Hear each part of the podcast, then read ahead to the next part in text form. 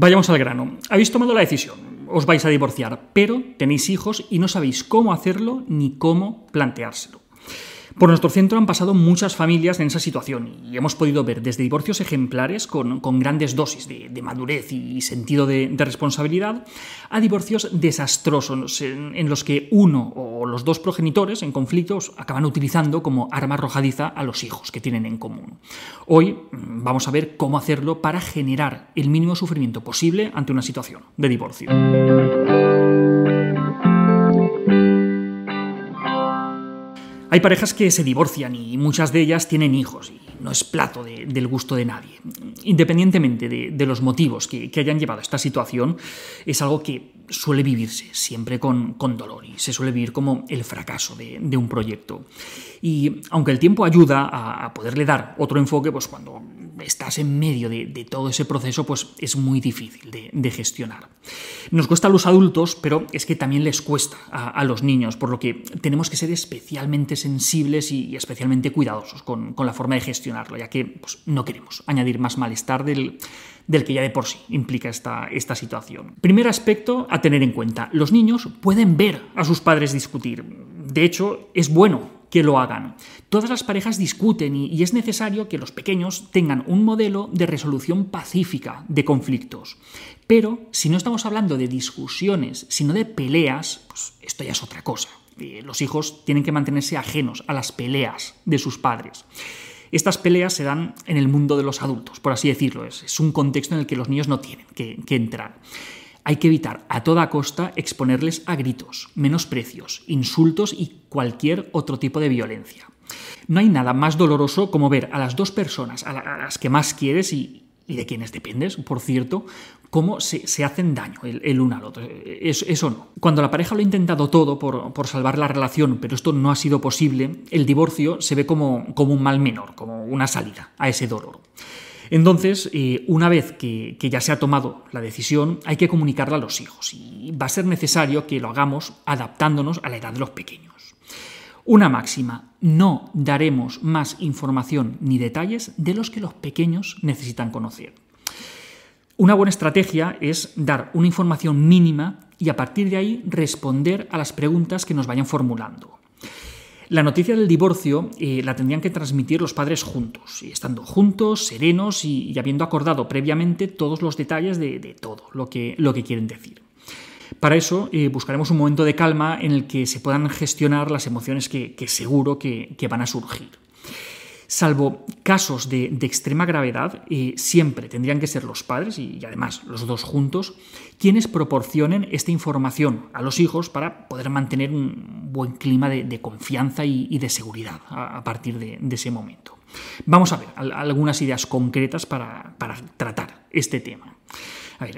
hay que transmitir la información de una manera clara, sin, ningún tipo de ambigüedad que, pueda dar lugar a la confusión se tiene que explicar todo esto de una manera sencilla. Eh, por ejemplo, pues mm, que los papás eh, ya no pueden o que ya no quieren vivir juntos y que a partir de ahora vivirán en casas separadas. Esta sea la información mínima que decíamos antes y a partir de aquí eh, responderemos a las necesidades y, a las dudas que, se nos planteen. Se tiene que transmitir el divorcio como algo definitivo, que, que no tiene marcha atrás. ¿Por qué? Pues los niños necesitan estabilidad y expresiones como de momento, eh, por ahora, mm, durante una temporada, ya veremos en el futuro, pues todas esas expresiones eh, no hacen más que alimentar unas falsas expectativas que les impiden aceptar la, realidad de, la nueva situación. Algunos padres eh, pues, utilizan estas expresiones para minimizar el, impacto emocional de, la noticia o incluso pues, pues, que ellos mismos tampoco saben realmente lo que, que va a pasar en el futuro. Pero es que dejar esta puerta abierta impide a los hijos que, hagan el duelo por, la pérdida que, supone el divorcio. Sería como si se muere el abuelito y le decimos que el abuelito se ha ido de viaje, pero que seguro que un día de estos vuelve. Pues, imaginar el, problema que, generamos. Pues con esto lo mismo. Otro punto importante es que no hay que culpabilizar a nadie. El divorcio es una decisión tomada por dos personas adultas que no han encontrado otra forma de poder solucionar los problemas que, que tenían. Los hijos tienen una madre y un padre, y ninguno de ellos tiene que ser percibido como el culpable de la situación. Nunca, nunca, nunca hay que hablar mal del otro progenitor. Eh, tenemos que intentar eh, proteger a toda costa la imagen y la opinión que, el niño o que la niña tenga de su madre y de su padre. También es necesario insistirles repetidamente que, los dos, tanto su padre como su madre, pues le vais a seguir queriendo tanto más que antes y, que podrá ver al, progenitor que no tenga la custodia pues tantas veces como, quiera. A veces eh, también pasa después de, la separación de los padres que puede surgir el miedo al abandono, porque los niños piensan, pues si se ha roto la relación entre mis padres porque se iban mal y se peleaban, pues ostras, pues también se puede romper la mía con alguno de ellos porque también nos peleamos y, y nos enfadamos tenemos que dejarles claro que esto es algo que no va a suceder. Si hemos acordado, por ejemplo, que, será el padre quien, se irá de casa una vez hecho oficial la, separación, pues es importante que, esto suceda en, un plazo de tiempo corto después de, dar la noticia. Pues, por ejemplo, pues, al día siguiente o, a lo largo de, ese fin de semana. En caso contrario, lo que, pasará es que quizás se está alimentando en, los hijos una esperanza por, la reconciliación que todo pinta que no se va a producir. Entonces, si todavía no están claros todos los detalles, pues mejor aplacemos la conversación hasta que lo tengamos todo claro para evitar el ahora sí, ahora no, ahora sí, ahora no.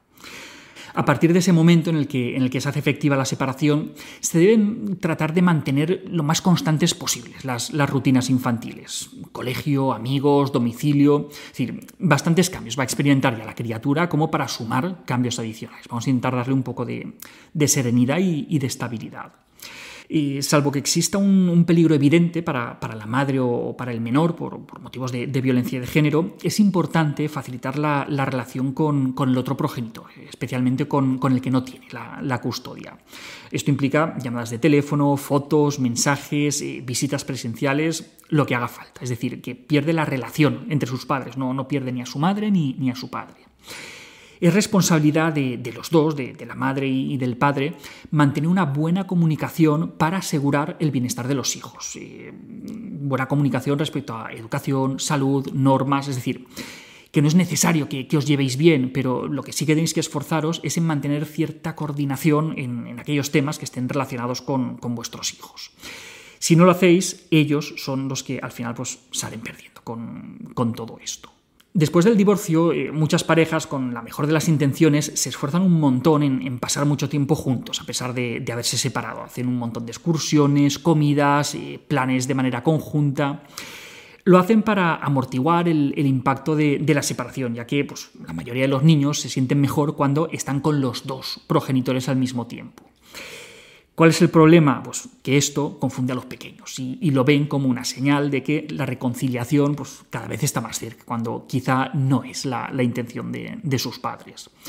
Lo ideal es dejar estos planes para más adelante, cuando ya haya una adaptación por, parte de todos a, la nueva situación y que no se pueda inducir una confusión. Luego, pues llega el momento en el que la madre o el padre encuentran una, nueva pareja y pues, ya solo el, gestionar esta situación daría para, un vídeo entero, pero la recomendación general es no introducir nuevas personas en la vida de, los pequeños hasta que tengamos la suficiente confianza en lo sólido de esa relación. A ver, los críos acaban de pasar por la separación de sus padres. Pues vamos a intentar no someterles a más separaciones de manera innecesaria. No es plan de presentarles a cada relación con la que, con la que nos ilusionemos. Tenemos que ser muy cautos con, este tema. El divorcio de los padres es una pérdida y como tal pues la experimentan los hijos. Podemos amortiguar el, dolor que van a sentir después del divorcio, pero en ningún caso lo, podemos eliminar. El respeto mutuo entre los progenitores y el tener siempre a los hijos en el centro de, todas las decisiones y, las prioridades pues, va a asegurar que el camino que emprendemos pues, sea el, menos doloroso para, para todos. En cualquier caso, suelen ser momentos complicados en los que es recomendable buscar ayuda profesional, ya que, aunque en principio la mayoría comienzan con, buena intención, convencidos de que lo harán todo por el bien de los hijos, pues a veces al estar dolidos pues es habitual que, que salten las chispas. Tener ayuda durante este proceso pues suele facilitar las cosas. Y hasta aquí otra píldora de psicología. Si os ha gustado y queréis ayudarnos, compartid el vídeo en vuestras redes. Ya sabéis, tenéis más artículos y vídeos en la página web y en el canal de YouTube y en todas las librerías. Nuestro libro Hijos y Padres Felices. La semana que viene, más. Un saludo.